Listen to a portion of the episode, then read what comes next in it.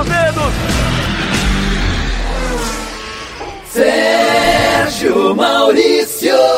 Alô, amigos ligados no podcast Na Ponta dos Dedos, a edição 60, edição redondinha, a 31 edição de 2020, na plataforma do GE. Globo e nas demais plataformas agregadoras do podcast do Brasil.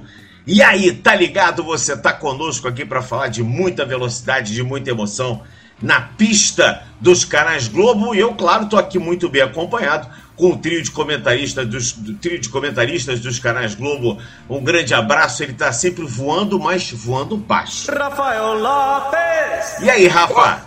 E aí, Serginho, tudo bem? Uh, um grande fim de semana, final de semana histórico para a Fórmula 1. Hamilton igualando a marca de vitórias do Schumacher, aquilo que a gente já esperava desde o início do ano, estava na contagem regressiva, inclusive. Numa corrida em Nürburgring, muito próximo da, de onde o Schumacher nasceu, quer dizer, mais simbolismo que isso impossível. Vamos falar ao longo do programa mais sobre esse tema.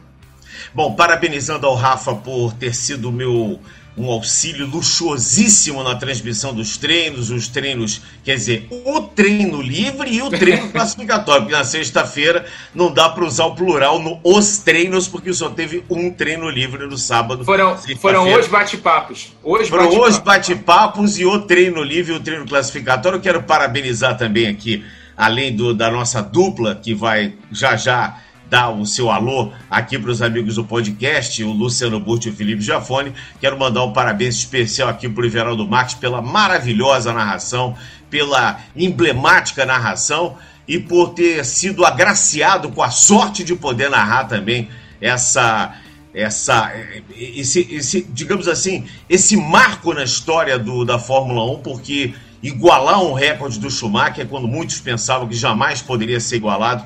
E eu quero parabenizar aqui o Everaldo Marques, o Luciano Burti e o senhor Felipe Jafone, que eu soube que depois fez um churrasco, não nos convidou. Mesmo convidados não poderíamos ir, porque estamos aqui no Rio de Janeiro, eles estavam em São Paulo, mas virtualmente estava muito bonito esse churrasco. Um grande abraço para você, Felipe Jafone. Fala, Serginho, Rafa, Burti, um abraço para vocês. Você sabe que não rolou o churrasco simplesmente por causa dessa pandemia, né? Era, uhum. é, é, tava tudo restrito lá, mas foi, foi muito legal é, estar junto com o Everaldo. Ele se conhece ele bem, uma, uma pessoa espetacular assim. E então eu e o Burt comemos uma carninha. O Burt levou uma carninha boa também. Ele só não é bom de pilotar lá no fogão, que ele tem medo de queimar o negócio. Uma carne Mas eu fiquei agora, a, agora eu fiquei bem curioso. Que tipo de carne o Luciano Burt pode ter levado para o churrasco? Se é uma carne de soja ou se. eu, eu, eu, fiquei pensando um hambúrguer de soja, um peixe, quem sabe? O Luciano Burt pode tirar dúvida ganhou a carne. Se ele fosse comprar, ele ia levar um, um filé de, de alface lá. Pô. É. Do jeito que come risoto de morango, né? Um grande abraço para você, meu querido Luciano Botti. Um abraço para você. Parabéns pela grande transmissão que você e o Felipe Everaldo fizeram. Fizeram nos emocionar. Vocês todos são três ridículos que fizeram uma transmissão maravilhosa na, no, no nosso canal na, na TV Globo. Luciano, um abraço para você. Fala, Serginho. Um abraço. Felipe, Rafa. Serginho, você sabe que eu sou bom de bullying, né? Então eu tenho estômago uhum. para mandar que eu, que eu sou bom. A carne tava boa mesmo, saí de lá rolando.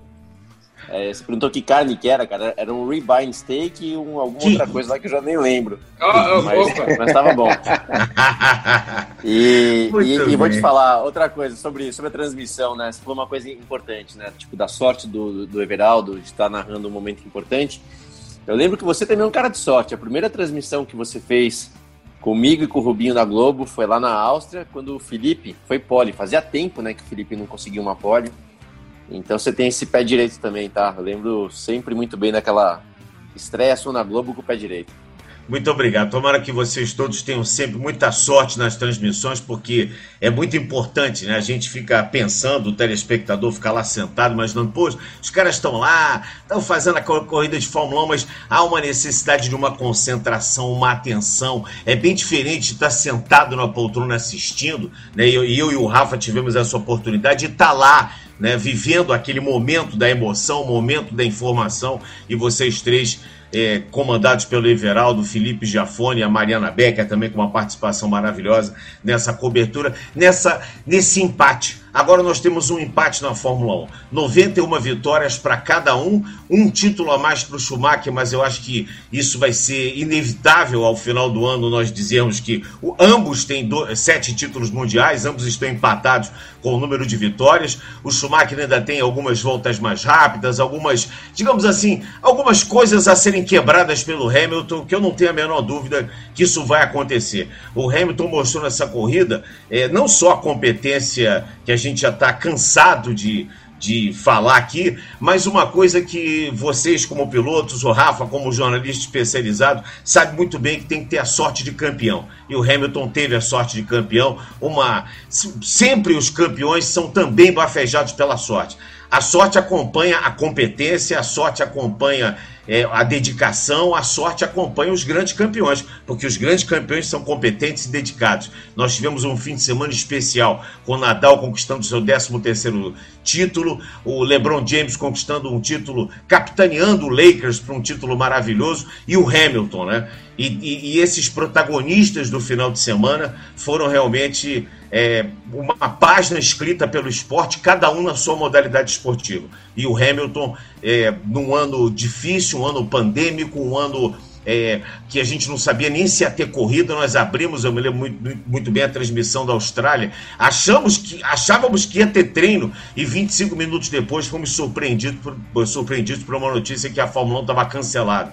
E tudo se passou, e tudo aconteceu, e, e, e alguns atos é, racistas aconteceram e o, enfim, o envolvimento todo do Hamilton nesse ano é um envolvimento, digamos assim, é completamente é, é, inimaginável se fôssemos, se fosse um ano normal. Se, se o, o, ano 20, o ano 20 tivesse sido igual ao 19, ao 18, ao 17, a gente não imagina o quanto que isso é, pode estar pesando nos ombros do Hamilton, mas mesmo assim, esportivamente, ele está sendo talvez no ano mais competente dele na Fórmula 1. Eu queria que vocês falassem um pouco desse gênio, desse monstro, como disse o Everaldo, desse ridículo Lewis Hamilton. Ô Sérgio, eu até vou te falar assim, isso, concordo com, com tudo que você falou e realmente, né? Que ano, né, cara? Até o tempo está passando e a gente consegue ainda repetir, mas que ano é esse, né? E, e verdade, e, e tudo aconteceu dessa maneira. E eu acho, até conversando com, com o Felipe, né, eu, eu, até clareei isso na cabeça, falei, ó, eu acho que na verdade esse ano de pandemia não foi ruim para o Hamilton, porque ele tá realmente, né, assim como todos, muito focado, obriga tem a obrigação de estar focado, não tem como fazer outras coisas. Ele, com todo o seu mérito, com todo o seu talento, ele curte uma balada e por alguns anos passou muito tempo indo para os Estados Unidos durante entre as corridas, que obviamente não é bom, né? Você perde tempo, você está no fuso horário, seja fisicamente, seja até por falta de contato com a equipe, enquanto que agora ele está o quê? Focado no trabalho e com todo o talento que ele tem, eu acho que isso acabou de verdade ajudando ele, tá?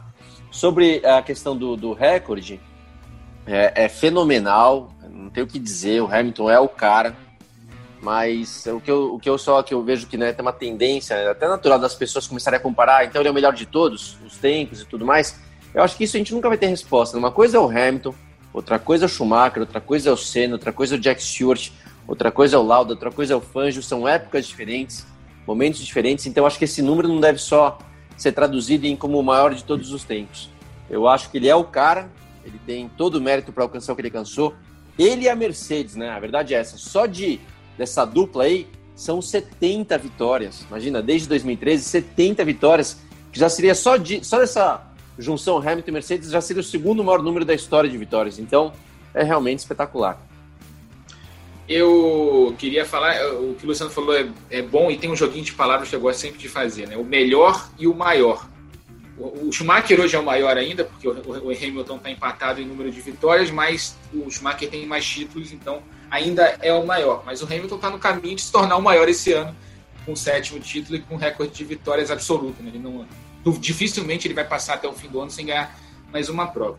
O melhor, aí já é gosto pessoal, é muito que o Luciano falou, difícil você comparar épocas. Você teve a época do Prost, a época do Senna, Clark, Lauda, Fangio, Ascari lá atrás.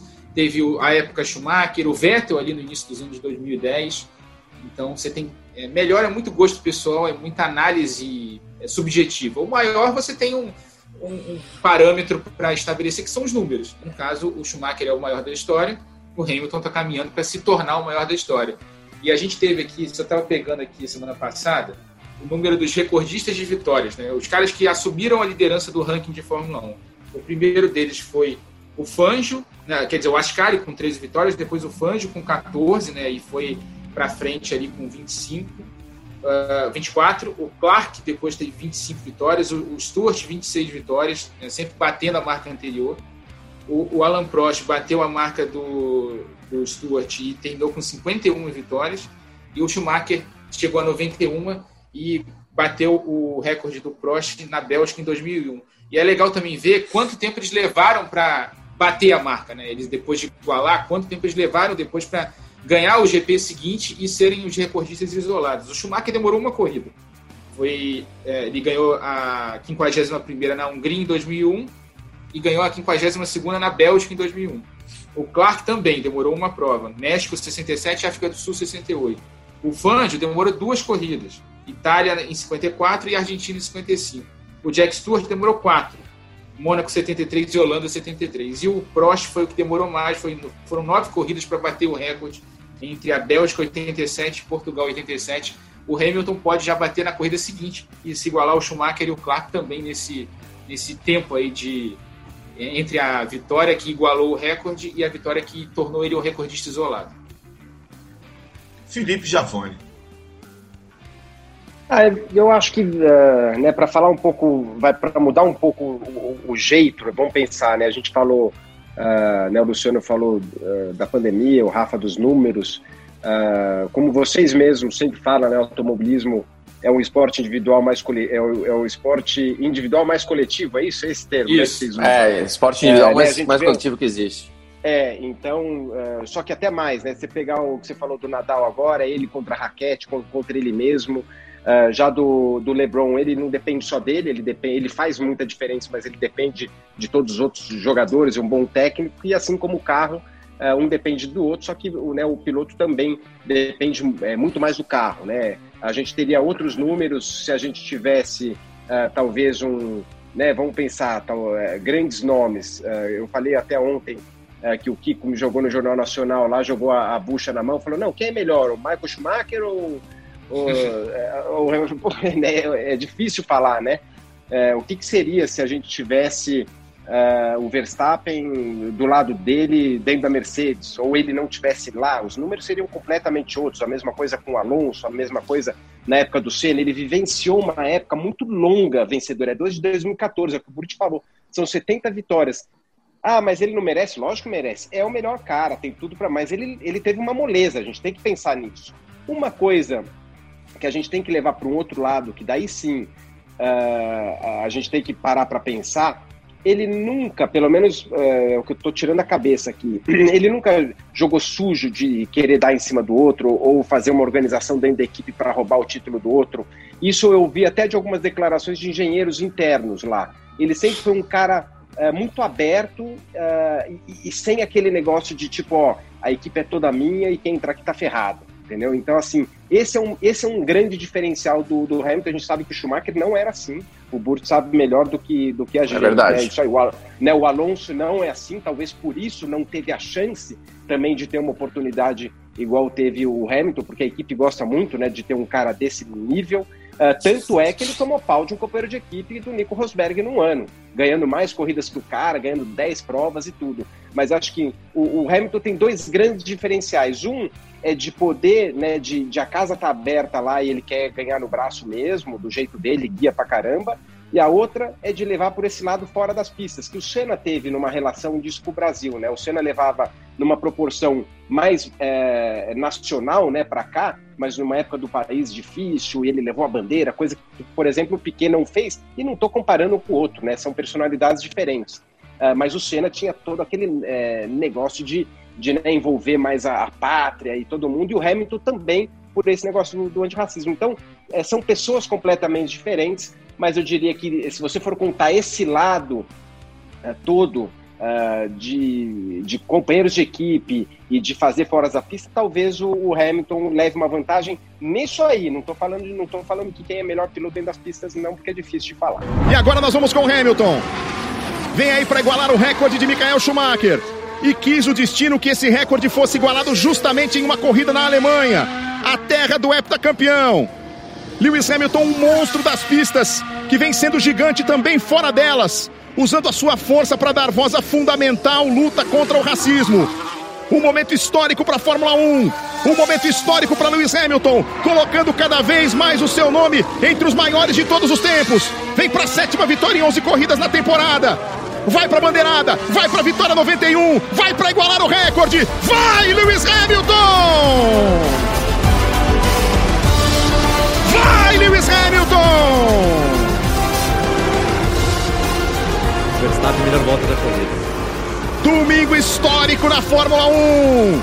Lewis Hamilton iguala o recorde de vitórias de Michael Schumacher. Segundo lugar para Verstappen. Primeiro pódio da Renault nessa volta Fórmula 1 com Daniel Ricciardo em terceiro. Parabéns, Lewis Hamilton. Você é fora de série. Parabéns, Lewis Hamilton. Você é um dos maiores da história. Parabéns, Lewis Hamilton. Você é um monstro das pistas. Lewis Hamilton, você é ridículo. Não podia deixar de prestar essa homenagem. Ele, ele, prepa ele preparou bonitinho para o ridículo. É, exatamente. Não confusão. Preparou, ele fez uma descrição perfeita. Eu, eu quero falar isso tudo para vocês. Eu tive o. Eu tive o cuidado aqui de separar essa narração do Everaldo, porque são esses momentos é, históricos que marcam a nossa carreira, as nossas carreiras. Vocês dois participando da transmissão, mas o, digamos assim, o capitão do barco fazendo é, dando o detalhamento todo dessa última volta, né? Então eu quis, eh, nesse início aqui, falar e agora prestar a nossa homenagem aqui do podcast na ponta dos dedos para o Everaldo, que se integrou há pouco tempo à nossa equipe, mas já mostrou todo o conhecimento, toda a capacidade, toda, todo, todo o gigantismo dele de narrar e principalmente o amor que ele tem à Fórmula 1 né? Porque é, é, é, muito fácil a gente nesse país gostar de futebol, gostar até do vôlei, né? Que é um esporte que ficou muito em voga a partir dos anos 80, mas o automobilismo é para aqueles que é, gostam muito, né? E nós não temos brasileiros na Fórmula 1. E isso é, uma, é um fator, com certeza, e que eu escuto isso muito. Eu, eu, apesar de não aceitar, eu tenho que concordar com as pessoas. Muita gente deixou de ver a Fórmula 1 porque não tem mais brasileiro, não tem mais para quem torcer. Como muita gente também é, não assiste a NBA porque diz que a NBA é um jogo de americanos. É, o, o, tênis sofreu muito isso também na época do Guga, quando o Guga deixou as quadras, nós deixamos de ter representante é, campeão, representante que chegaria para disputar um título. E esse trabalho todo que a gente faz aqui, de, da manutenção do esporte, da manutenção da chama do amor ao esporte, ele se deve a pessoas como o Rafael, o Felipe e o Luciano, e principalmente a pessoas que narram corridas como o Galvão Bueno, como o Kleber Machado, como o Luiz Roberto e como o nosso querido Everaldo Marques. Eu queria deixar esse registro. Como, como o Sérgio Maurício. É, eu não gosto de falar na minha pessoa, eu sou, eu faço parte dessa engrenagem. E, mas é isso, eu acho que a gente manter essa chama acesa é muito legal. A gente colher depois a, a, o nosso ibope, a nossa audiência e pensar assim: poxa, a gente conseguiu fazer um trabalho legal. Demos tantos pontos sem ter nenhum brasileiro ali, porque a gente soube passar a informação, soube levar a emoção até o, até o, o limite sem carregar nas tintas. Então é isso que eu quero dizer. A gente já tem conversado muito no nosso grupo de WhatsApp. Eu quero dividir isso com nossos ouvintes aqui do podcast da relação legal que nós temos e principalmente do amor que nós temos ao esporte. E cada um faz um, cada um coloca um tijolinho e esse tijolinho se transforma nesse paredão que a gente tem. Então, obrigado a vocês todos. Mais uma vez, parabéns ao Everaldo. E mais ainda, né, ao esporte que a gente ama, que a gente está vivendo e escrevendo essa página no esporte. Ô, Sérgio, sabe uma coisa que eu, eu sei que a gente tem muito assunto aqui para falar de Hamilton, entre outras coisas, mas esse ponto que você tocou, acho que é, é vale, porque eu, a gente conversou sobre isso final de semana. É um aprendizado para mim e acho que para quem estiver escutando também, até para refletir. qual que é o motivo né, do brasileiro seguir somente aqueles esportes, quase somente aqueles esportes que tem brasileiro se dando bem? Eu vejo que isso, diferentemente da Europa, né, eu morei muito, muito tempo na Europa, e o europeu ele segue aquilo que ele gosta, ele é mais técnico, ele segue o esporte que ele gosta, independentemente se tem ali um inglês, ou se tem um austríaco, ou se tem um italiano e tal. E, salvo o Ferrari com a Itália, tá? Isso é outra história. Calma lá, mas Isso lá. serve pra gente também aqui com a Ferrari. É, exato, mas vamos lá.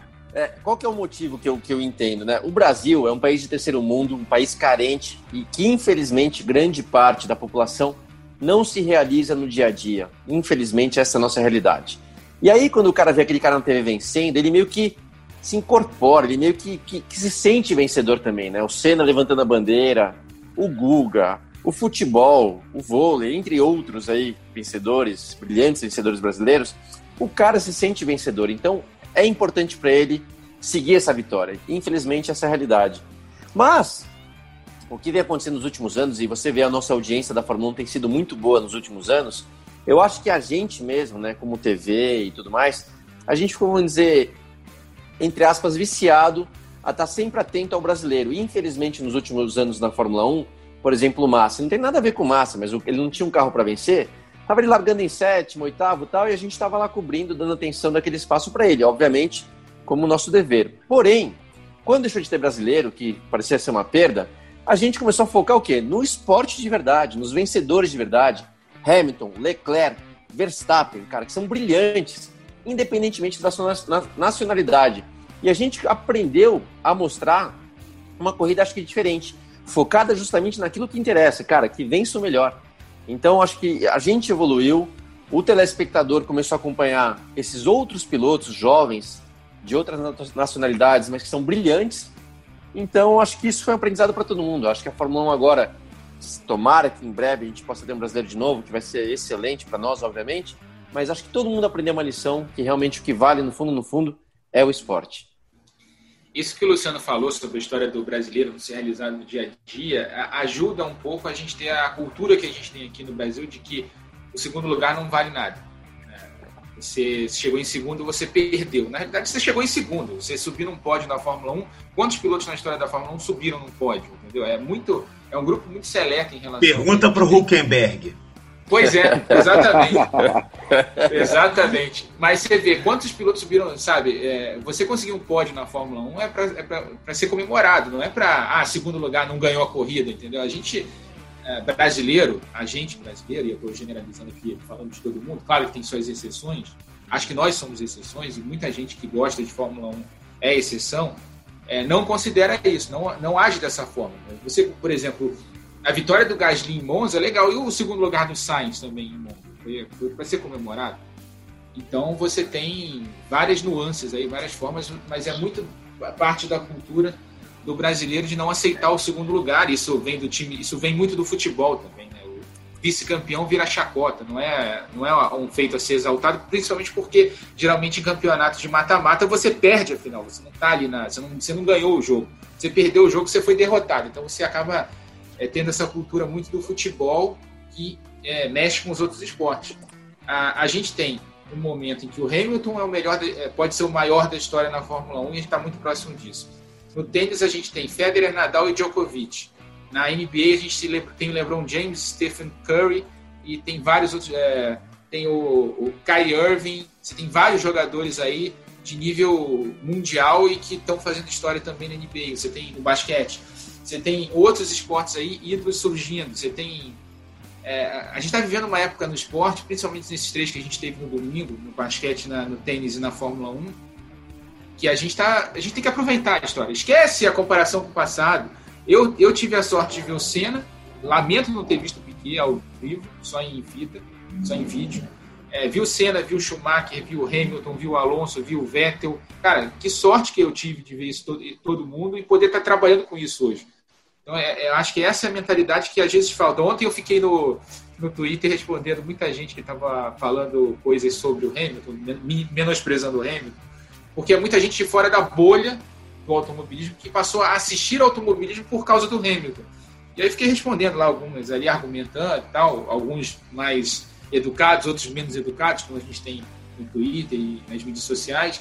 E alguém veio falar, cara, você tem muita paciência de ficar respondendo todo mundo. E eu falei, não, gente, eu, eu, eu enxergo pelo seguinte lado: toda vez que o automobilismo sai da bolha, é ótimo para a gente. A gente tem mais gente vendo o nosso esporte, aumenta a nossa audiência e, cara, mais gente pode se interessar pelo esporte e continuar assistindo. Então, é ótimo que o Hamilton faça isso, é ótimo que o Hamilton fure a bolha do automobilismo para que a gente tenha mais gente aí se interessando pelo esporte. Acho que é super benéfico. Claro que a gente vai ver muita coisa errada, muita opinião é, sem base ali histórica ou coisa do gênero, ou até preconceituosa, por aí vai. Mas acho que, num cômputo geral, acho que é muito bom pro esporte como um todo. E foi uma corrida espetacular, né, o, o Felipe Jafone? Foi uma corrida, assim, digamos que. Uma corrida com todos os ingredientes, né? Uma corrida que a gente. É, é, é eu acho que, eu acho que não, não teve quem não gostasse da corrida, porque ela teve tudo que a gente precisava que tivesse, né? Uma, uma pole position é, espetacular do Valtteri Bottas, que ele arrancou essa pole ali no, no último momento do treino.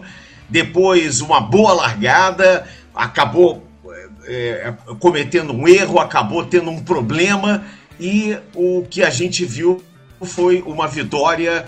Depois entrou o safety car, né? E aí o que a gente viu foi essa vitória do Lewis Hamilton para coroar esse final de semana, com o pódio do Daniel Ricardo, a importância, né, o Max Verstappen fazendo o trabalho dele, né, o, o trabalho que ele, que ele tinha que fazer, que era o trabalho de, de ser o melhor possível, né? E com a, com a ausência do Bottas ele foi o segundo. E o pódio do Daniel Ricardo, que veio coroar aí não só essa aposta, que eu estou muito curioso de, de que ela seja cumprida, mas principalmente do trabalho dele na Renault, porque foi para isso que ele foi contratado, né? Um piloto campeão para levar a Renault de novo aos momentos de glória que ela já teve.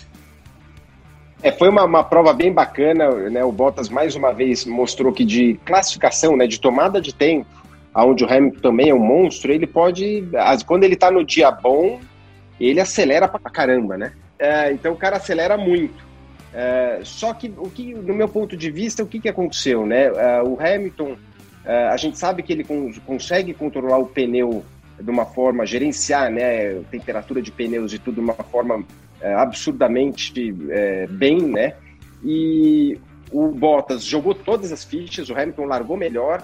O Bottas falou aqui é o seguinte: ou vai bater na primeira curva, ou ou eu vou sair na frente. Conseguiu fazer isso de forma espetacular, é, jogou duro, mas ainda limpo no limite. Depois da classificação, daí a gente começou a falar, pô, agora esse é o Bottas, né? Esse é o cara. É, só que é o seguinte, o Hamilton, né, na transmissão a gente falou, ah, até o Bottas errou, travou o pneu e passou direto. Só que ele não errou, travou o pneu, passou direto. O Hamilton começou por uma pressão ali. Relembrar Vettel uh, ano passado, quando errou naquele polêmico GP do Canadá lá, não errou à toa, não. Ele errou porque estava tomando uma pressão enorme, né? Ali ele sabia que na, ele estava se programando para a parada de pit stop, se não passa na pista, passa no box, e o piloto começa a andar no limite, fica mais sujeito a erro. A gente viu muita gente é, travando roda, principalmente na curva 1, aquela freada complicada ali que freia um pouco virando, meio torto, meio virando. E só que ele errou demais, ele passou direto, né? Então, quer dizer, não ganharia mais a corrida a partir daquele, daquele erro dele. É, não aguentou a pressão do Hamilton. Uh, só que daí, infelizmente, aí teve um, pela primeira vez do ano, ele abandonou a, a corrida aí, vem aquilo que você falou, por que, que aconteceu o carro dele e não no do Hamilton, de quebrar bem o carro dele, é sorte de campeão, não é diferença de carro, que a gente sabe que é tudo igual. O Hamilton teve essa sorte foi embora. Para mim, se fosse ao contrário, a gente ia ver uma luz no final do túnel para o campeonato. A pontuação ia reverter completamente, o Bottas ia ganhar, o Hamilton ia quebrar e, e pronto, ia nascer uma esperança, né? E não, é aquela sorte de campeão que aconteceu. Aí o que me chamou a atenção, Verstappen uh, começou a ter um ritmo de prova mais legal, ele já começou a falar, ó, oh, o carro está mais é, previsível, esse carro está um pouquinho mais fácil de guiar. Eu acho que eles estão começando uh, né, a, a, dar uma ajeitada, apesar que o álbum ainda ficou, né, deixou a desejar. Para mim, a gente só vai ver esse carro ficar bom mesmo quando a gente começar a ver, pelo menos em algumas situa situações, um companheiro de equipe mais próximo. Uh, então, mostra é, né, com a melhor volta na, na, última volta, e o Hamilton mesmo falou depois da corrida, ó, eu dei tudo que tinha para dar. E o Verstappen falou, ó, eu dei também, dei tudo que tinha para dar, achava que era impossível fazer a melhor volta e por um pouquinho a gente conseguiu. Quer dizer, tem uma esperança. Uh, e você vê que os dois dominaram, né? Eles deixaram o pelotão antes do safety car, eles estavam quase um minuto na frente da concorrência, né? Estava sobrando, não é que o Hamilton estava tirando o pé e deixando o Verstappen ali, não. O Hamilton tinha que acelerar para o Hamilton não engolir, para o Verstappen não engolir outro. Outro que me chamou a atenção, já para vomitar tudo de uma vez aqui, Lando Norris andou muito, uh, teve um problema, muda botão para cá, para lá, teve que abandonar no final, mas eu acho que esse era um cara que uh, talvez até seria o nome da corrida para mim. Uh, e, e, o que você falou do pódio do, do Ricardo, que foi espetacular, né? Ele que há dois anos e meio não subia no pódio, feliz da vida, uh, acho que até encerra, né? Tá, dificilmente vai conseguir outro pódio, a não ser que tenha mais uma corrida maluca ou algumas quebras, né? De um, de um dos principais lá da frente, mas é mais do que merecido. Uh, agora estou curioso sim de saber essa tatu, aonde é que vai. Eu já falei, eu colocaria um símbolo uh, da, da McLaren na testa do, uh, do Abitbull, lá, só pra completar. É porque o local da tatu quem escolhe é o, é o Abitbull, né? Ele, só ele vai pôr na careca, ele vai rapar o cabelo, vai colocar na careca, cresce e acabou. o Mundial de Pilotos tem 230 pontos de Lewis Hamilton, o Bottas ficou com 161, o Verstappen descontou um pouquinho, 147, o Ricardo passou agora a ser o quarto com 78, Sérgio Pérez é o quinto com 68 e o Lando Norris é o sexto com 65. Mundial de Construtores, a Mercedes tem 391, o Bottas não pôde ajudar muito, ficaram os 25 pontos a mais aí do Hamilton. A Red Bull tem 211, a Racing Point tem 120, a McLaren 116, a Renault 114 e a Ferrari tem 80 pontos. Eu queria falar sobre um assunto que também foi um assunto dominante no fim de semana. É, como é que deve ser o cara estar tá assim, sentado, tomando um cafezinho, ou guiando o seu carro em direção a um, a um trabalho que ele vai desenvolver e de repente toca o telefone e 15 minutos depois ele está vestido com o um macacão, sentado no carro de corridas e disputando uma prova classificatória, como foi o caso do Nico Huckenberg. Esse caso, eu acho que ele se encaixa bem nesse ano maluco de 2020, né? Por duas vezes já aconteceu essa maluquice com o Nico Huckenberg. E ele fez uma corrida muito boa, o Huckenberg é, largou em último e acabou na zona de pontos. Como explicar esse Nico Huckenberg, hein, Luciano Burti? Olha, Sérgio, é, é, ele andou muito bem, ele andou direito. É, você falou da situação de tocar o telefone, né? Eu, eu, passei por isso, como a gente já falou algumas vezes, em 2001. E até que se eu for comparar friamente, assim, eu tava, eu tava na Áustria, eu era piloto de testes da Jaguar. E chegou lá sexta-feira, lá para umas quatro da tarde, falou o seguinte, meu, se prepara que acho que você vai ter que guiar amanhã, porque ele vai me passou mal e acho que não vai dar mais conta. E aí dá um frio na barriga, ao mesmo tempo, como é tudo assim em cima da hora, eu não sentia pressão de obrigação de fazer algo, porque era tão. Cara, qualquer coisa que for que eu fizer aqui, tá tudo bem, ninguém vai botar pressão em cima. E para completar, acho que na minha situação foi mais difícil do que do Huckenberg. Por mais que eu tivesse mais a mão do carro, eu não conhecia o circuito. Eu nunca tinha andado na Áustria. Eu saí pro treino de sábado de manhã, dei uma volta, duas voltas, quebrou o carro. Quer dizer, fui para classificação sem conhecer nada. Enquanto que o Huckenberg, bem ou mal, andou duas corridas esse ano em Silverson, ou seja, conhece o carro, conhece muito bem o circuito. Então, assim, é aquele susto, mas, cara, o cara é experiente, o cara chega lá sem pressão. Tanto é que o maior mérito dele foi justamente de absorver isso. Fez a classificação, não errou, não travou muita roda, largou bem, não se envolveu em acidente, foi, foi, foi. No final da prova tinha um ritmo até parecido com o do Pérez. Então foi legal. E você vê até aproveitando, Sérgio, esse gancho, Saiu uma, uma, uma notícia hoje que a RBR poderia considerar ele para 2021. Eu acho isso pouco provável. É, até o Helmut Marko gosta de falar um pouco a respeito disso. E ele falou uma coisa mais... os pilotos dele, né? É, é, e até vou te falar, até que na, ele fala do álbum, assim, ele, ele fala, ó, desde que o álbum esteja na zona verde da aceitação, tá tudo bem, porque olha só o que ele falou. Ele falou assim, porque para mim, qualquer piloto que a gente venha colocar no mercado, pode ser o Huckenberg, pode ser o Pérez, nenhum desses vai entrar na casa de três décimos para menos em relação ao Verstappen. Ou seja, para ele, o Verstappen é três décimos mais rápido que qualquer outro piloto.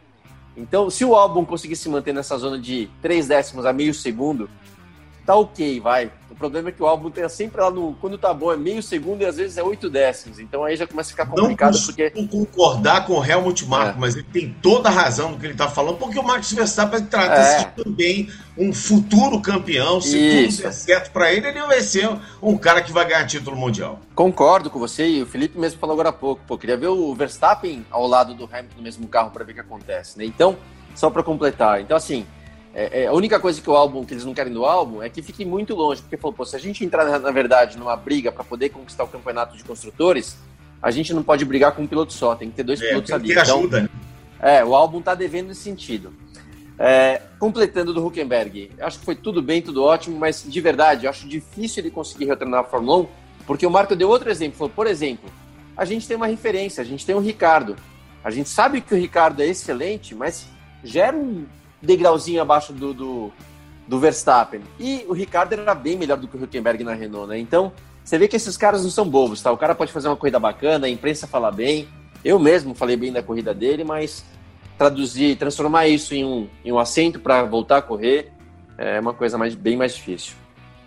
É só que trazer até um pouco do outro lado ali dos bastidores ali, o Serginho falou do, do café da manhã. O Huckenberg estava tomando café em Colônia, né, que fica a 100 quilômetros mais ou menos de Nürburgring, e recebeu a ligação do, do Otmar Schaffnauer, né, chefe da Racing Point, e falou: Ó, você tá com o teu equipamento aí? Traz para cá que eu acho que o Lance Stroll não vai correr, não, tá com problema.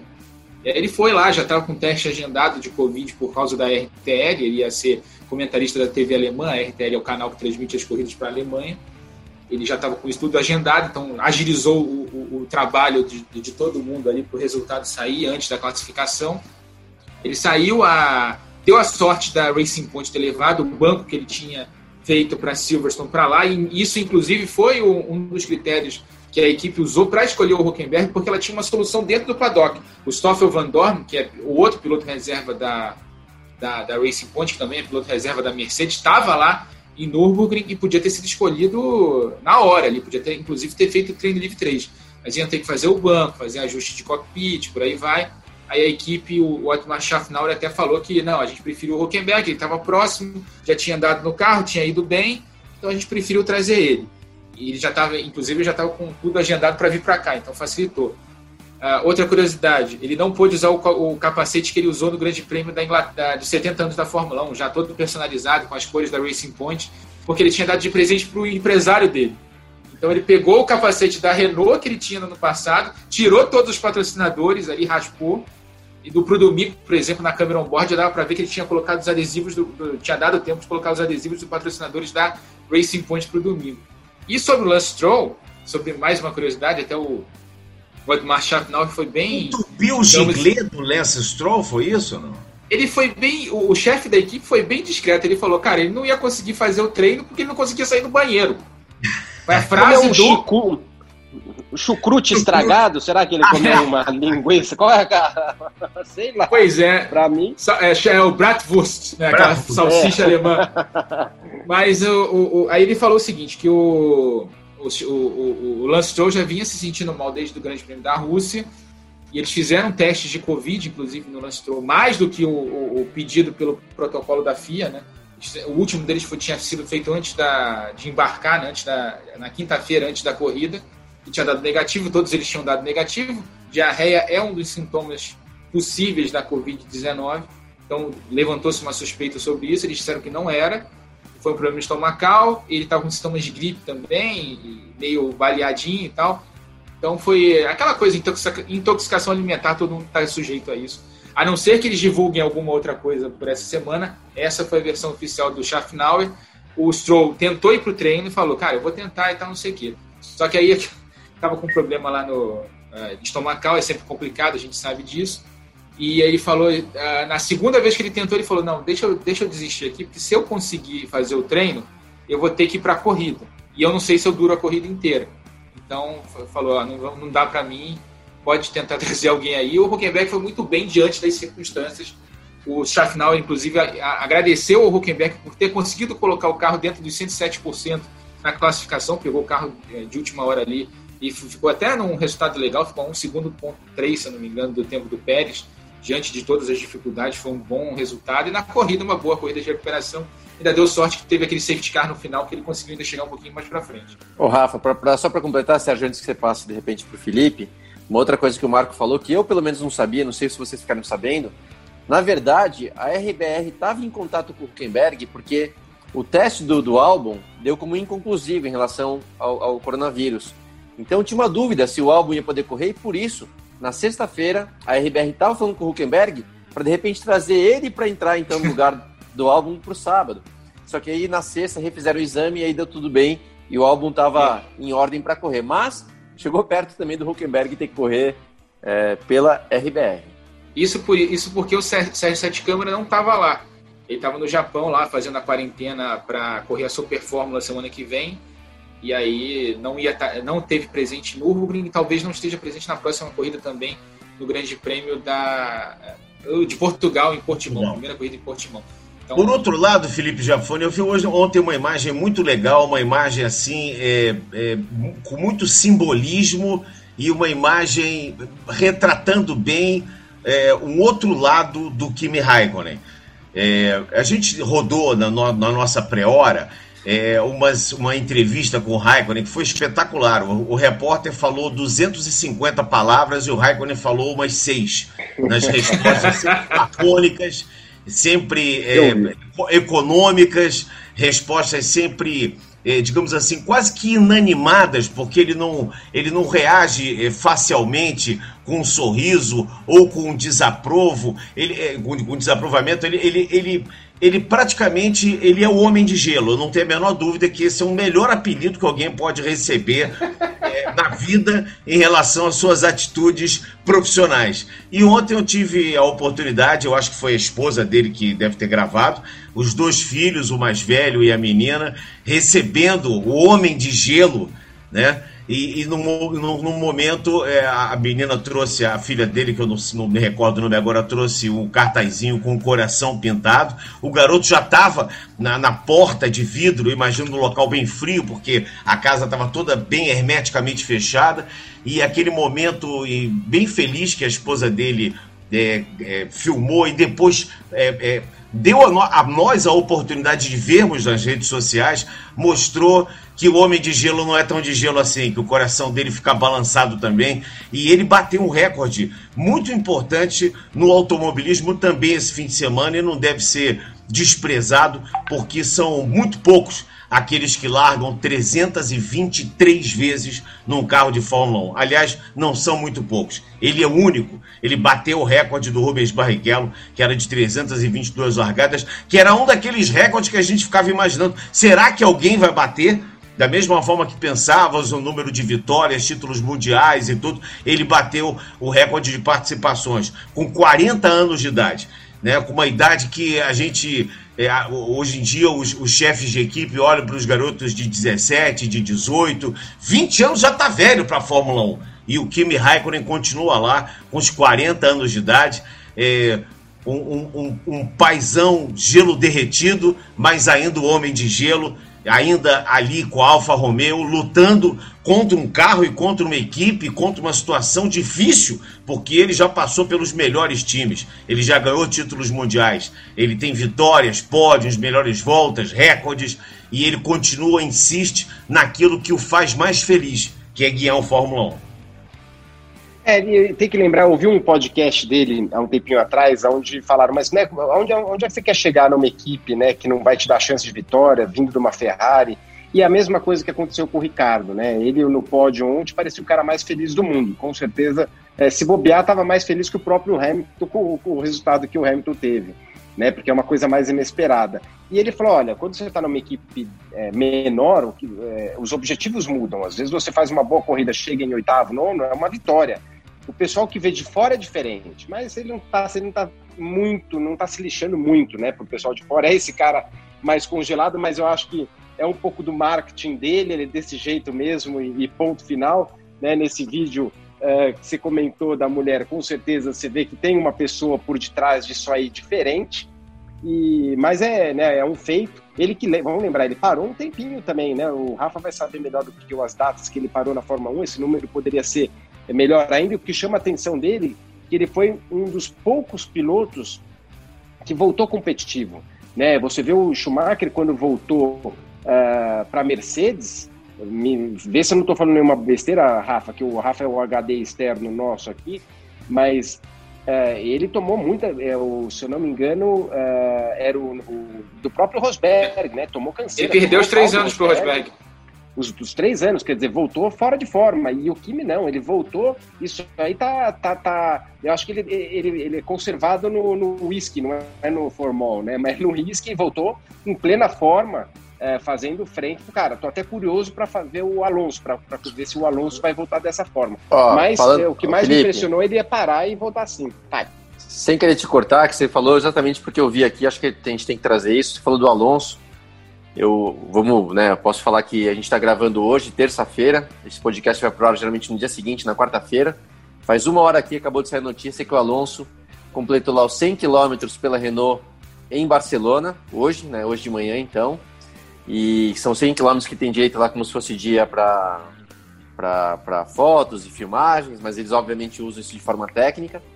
Então, ele falou que ficou feliz, mas até para completar o que você está dizendo, ele falou: deu para perceber que realmente lá o ponto de frenagem, carregar a velocidade que carrega em curva, tipo, eu tô um pouco enferrujado, eu preciso dar mais, uma, mais tempo para voltar a me acostumar. E aí eu vou te falar o perigo, por isso que eu quero completar, eu acabei te cortando um pouquinho, eu concordo 100% com você, tá? Essa volta, ela é perigosa. O Schumacher voltou e não voltou como o Schumacher que parou. Então vamos ver o Alonso, tá? Eu acho o Alonso fora de série, eu, eu posso falar, né, vi de perto. Eu, quando eu estreiei de verdade na Fórmula 1 em 2001, é, quem estava estreando comigo? Raikkonen e Alonso, do meu lado. Quer dizer, eu conheço esse cara, o cara é meu demais, mas essa volta é perigosa e o Alonso sentiu hoje lá que ó, a freada não estava tão boa assim, viu? Vamos, vamos ver qual que é. Completa aí. Não, mas é, é. Não, é isso aí, é, é exatamente isso. Eu estou falando, é para você ver toda essa frieza, esse jeito do Kimi. Ele voltou, né? Ele saiu, vai por uma falta de. Mas ele voltou, foi fazer o rally dele lá, né? e voltou disputou muito forte e depois né, voltou até voltar a pilotar a Ferrari. Então, uh, isso eu falei não é para né, falar do Alonso ou do, do Schumacher, não. É para a gente. Tá, a gente, né, a gente tá falando do, do Kimi para falar, porra, por mais que ele tá desaparecendo no guia, mas o cara é diferenciado, né? Não, não é um, em termos de velocidade, talvez nunca tenha sido um Hamilton, nunca tenha sido um Schumacher ou desse nível, mas é um, é um, um baita piloto. Só para a gente encerrar aqui o tema Fórmula 1, que é, daqui a pouco a gente vai falar de Stock Car, já estamos indo para a reta final do podcast, é, trazer um detalhe técnico, né, que eu vi ontem todo mundo falando é, sobre o Hamilton, a, a importância daquele sistema que a Mercedes desenvolveu no carro dela desse ano, DAS, o Dual Axis System, né, que é o sistema de duplo eixo, que muda a convergência das rodas dianteiras e ajuda, inclusive, a, ao carro da Mercedes aquecer os pneus, trazer os pneus para a temperatura ideal antes da, das largadas, relargadas e por aí vai. É, no sábado, a gente lembra que no, na classificação o Verstappen reclamou de falta de aderência na última tentativa dele. Ele, tá, ele tinha sido mais rápido na primeira tentativa. E a, tanto o Bottas quanto o Hamilton usaram o DAS e conseguiram trazer o pneu com uma temperatura menos complicada, que no Nürburgring foi a segunda corrida mais fria da história da Fórmula 1. Então, eles trouxeram um pneu com uma temperatura menos complicada e conseguiram cravar duas boas voltas na parte final do treino. E o, e outro detalhe é que na, na relargada, que a gente viu o Verstappen ficando para trás, o Hamilton não só conseguiu abrir uma boa vantagem logo na primeira volta da relargada, como cravou uma sequência de cinco ou seis voltas mais rápidas na, logo depois do, da saída do safety car. Quer dizer, o Dual Axis System, o DAS, fez muita diferença e foi uma grande novidade que a Mercedes trouxe nessa corrida com temperatura muito baixa. Deu para ver a eficiência do equipamento. Inclusive, o Horner ontem estava falando que foi isso que fez a diferença, por isso que o Verstappen ficou tão para trás ali na relargada da corrida e o Hamilton teve a folga suficiente ali para conseguir ganhar a corrida com tanta tranquilidade. Bom, próximos é, final de semana dos dias 23, 24 e 25 de outubro teremos mais uma etapa, a 12 segunda GP de Portimão. É legal porque é uma pista nova, assim como o Nürburgring é uma pista é, desconhecida, talvez para a maioria dos pilotos lá em Portugal.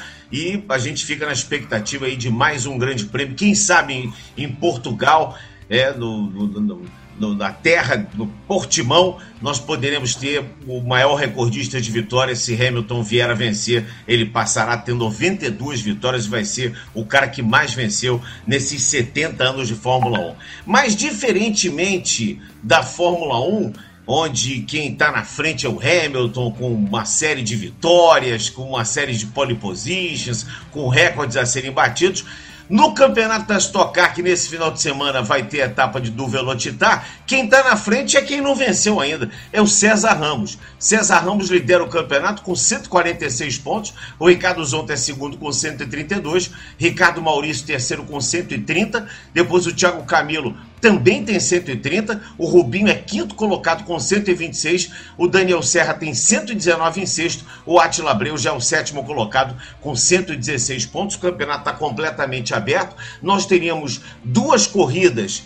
É, dois, dois, duas etapas no Velocitar, mas houve uma, uma inversão, houve um recuo por parte da direção da VK, vai ter uma etapa só no Velocitar, Rafa exatamente um treino classificatório no sábado, né, por volta de meio-dia ali, no Sport TV a gente vai transmitir, e duas corridas de meia hora no domingo, como a gente viu na última etapa é, lá em Cascavel. O campeonato legal, muito equilíbrio, acho que com a adoção dos, dos PECs 1 e 2, né, para equilibrar os carros, acho que a Chevrolet chegou na briga, a gente já viu uma corrida bem equilibrada entre Toyota Corolla e Chevrolet Cruze na, lá em Cascavel, foram duas corridas muito boas e a gente viu pilotos com Cruze ali na frente. Conseguiu inclusive a segunda vitória já do carro, né, o Daniel Serra na corrida de domingo. Então agora está 7 a 2 para os carros da, Toro, da, Toyota, mas nos treinos a gente viu os Cruze muito mais próximos ali da, da, da, da ponta do que em outras provas. É, fico feliz com a liderança do César Ramos. César Ramos é um piloto que estava sem vaga para Stock Car no início do ano, conseguiu ali na última hora uma vaga na equipe do Andréas Mateis e está liderando o campeonato, tem feito uma dupla muito forte com o Thiago Camilo, os dois estão se elogiando muito, inclusive, né, que um puxa o outro, um dizendo que um puxa o outro, por aí vai. O, o Ricardo Zonta também no ano muito bom.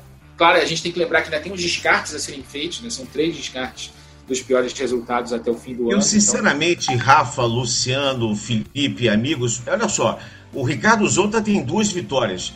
Nós tivemos até agora nove etapas. Então o Ricardo Zonta venceu em Goiânia e venceu em Interlagos a corrida do milhão. E depois, todas as outras sete corridas, tivemos vencedores diferentes. O Rubinho Barrichello venceu a dois de Goiânia. Na primeira de Interlagos foi o Nelsinho Piquet que venceu. O Rafa Suzuki conquistou a sua primeira vitória, assim como o Nelsinho também na etapa é, é, o Rafa Suzuki venceu em Londrina 1, o Ricardo Maurício não vencia um tempão, venceu Londrina 2, o Thiago Camilo, que nunca havia feito pole em Cascavel, fez a pole e venceu. Cascavel 2, a vitória foi do Bruno Batista, e o tricampeão Daniel Serra venceu a corrida 9, a corrida de Cascavel. Ou seja, nós estamos aí com uma gama de pilotos brigando diretamente pelo título, num ano é, diferente também para estocar, não só pela pandemia, mas pela adoção dos dois novos modelos, o Toyota e o Cruze, eh, dois novos carros, né, uma nova estocar. Isso é uma coisa muito legal. A gente está vendo a principal categoria do nosso automobilismo sendo amplamente disputada, ainda teremos os descartes, está tendo o lastro de sucesso, ou como eu gosto de chamar, o troféu bigorna, nos carros dos primeiros colocados. Isso é uma situação bastante legal, bem bacana, né, Luciano? É, eu, eu, eu tenho assim, Sérgio, até para completar, fico muito feliz de ver o César é, andando bem como ele está. Ele foi meu companheiro de equipe na Stock em 2016, 2015, 2016 eu acho. E acho que por umas duas corridas só, e meu, o moleque chegou, sentou, acelerou, acelera muito, tá? Então torço por ele.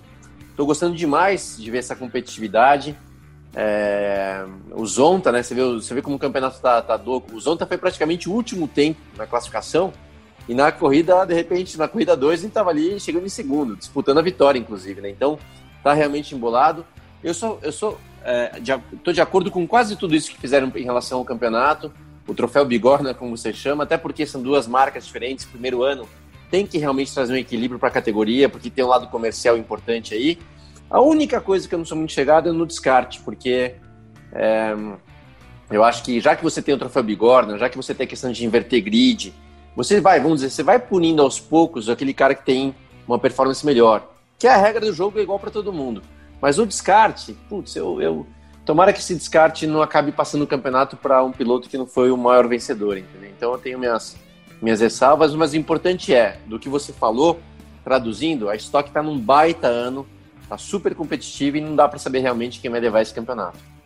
Felipe Jafone, que é o piloto de testes da Stock Car, deve estar tá aí já pensando o que fazer para tentar melhorar o pacote do Toyota, quem sabe ajudar um pouco a quem corre com o Cruze. Não, acho que os carros estão bem, bem próximos já agora aí. Mesmo eu estava participando lá uh, na última corrida, uh, né, em Cascavel, e falando com as equipes e tudo, acho que uh, não vi. É uma pista que Uh, vamos lembrar, o, o, o, o, Toyota tinha uma, uma vantagem de reta lá, por também não ter muita reta, motor não ser tão importante quanto nas outras corridas, não tinha muita reclamação de diferenças lá não. Uh, concordo com o Luciano uh, sobre os descartes, eu acho que tem esse lado aí, mas só para lembrar, Burtz, esses descartes vieram por causa da pandemia, isso aí quem me falou foi o Carlos Coll no começo do ano, eu acho que isso nunca não foi a público. Então, o medo deles que, que era começar um monte de piloto, testar positivo e não poder participar.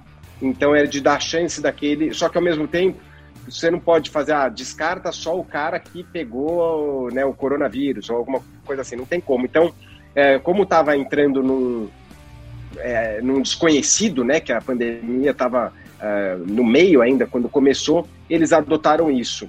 O lado, o lado interessante do descarte, por exemplo, fazendo uma conta rápida aqui, o Ricardo Zonta é primeiro com descarte, que ele está lá com 132 contra 146 do, do César Ramos. O César Ramos ele tem uma prova que ele não pontuou, depois, só que daí depois ele já tira 13 pontos, já jogaria fora 13, e se for 3, mais 13 ainda.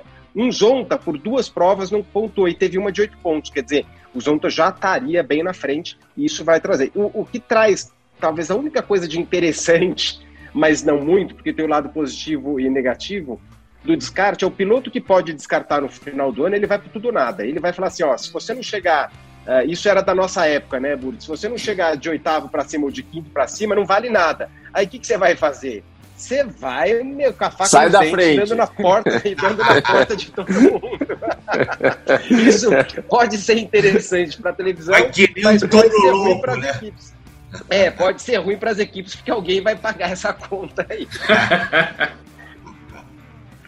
Olha, eu quero ressaltar também a prova de endurance que nós tivemos, a Império, Endurance Cup, que foi muito legal no sábado. Parabenizar também ao Cleiton Carvalho, ao Felipe Giafone e a Juliana Marques pela transmissão excelente, quatro horas. E é muito legal a gente ver o nosso automobilismo é, re, revivendo os, os protótipos. Nós tivemos P1, P2 e P3, a GT3, a GT4, carros artesanais, carros é, de rua como Ferrari, como. Enfim, eu, eu gostei demais de ver e que legal que a gente está é, conseguindo reviver essas corridas de endurance. Agora, vou te falar, escolher o Velopark é, é, é para os fortes, hein? Velopark é para os fortes, realmente muito legal essa, essa corrida. Eu quero completar aqui a nossa, o nosso programa. Queria perguntar se algum dos senhores ainda tem algo mais a dizer. E eu vou completar aqui. Fala, Rafa. Não, só para passar a programação do fim de semana, que a gente tem Porsche GT3, né? A gente tem Porsche GT3 no fim de semana, tem a Porsche Cup Brasil, né? Duas eta três etapas, né? Três corridas da etapa é, em Goiânia. Na sexta-feira, às quatro da tarde, a gente tem a primeira corrida com Cleiton Carvalho e com Felipe Jafone. E no sábado, duas janelas de transmissão às 10 da manhã e às 2 da, às 2 da tarde, 1h45 da tarde. Entre, ali entre as corridas tem meio de 15 o treino classificatório da Stock Car, que no domingo corre às 11 da manhã é, e no Velocitar. Então essa é a programação do fim de semana, tudo no Sport TV 2. A gente vai estar lá transmitindo isso tudo para vocês. Lá tem a curva da Caipirinha, uma curva muito apreciada por várias pessoas que né, o Luciano Borti, a curva da Eita! Felipe vai estar tá lá analisando essa curva de perto, pode ter certeza. Sabe tudo dessa Vou levar curva. a cadeira, vou ficar levar a cadeira e ficar assistindo a corrida da Caipira.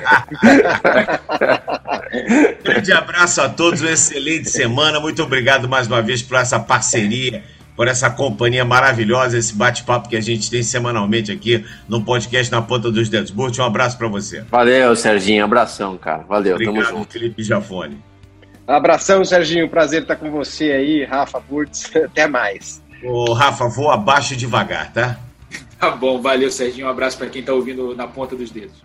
Muito bem, estamos aqui completando nosso podcast na ponta dos dedos, podcast que teve a sua edição número 60, edição redondinha, a 31 edição do ano de 2020.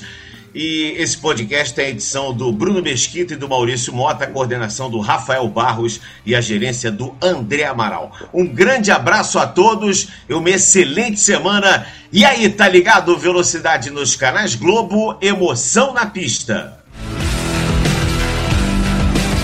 Ponta dos dedos.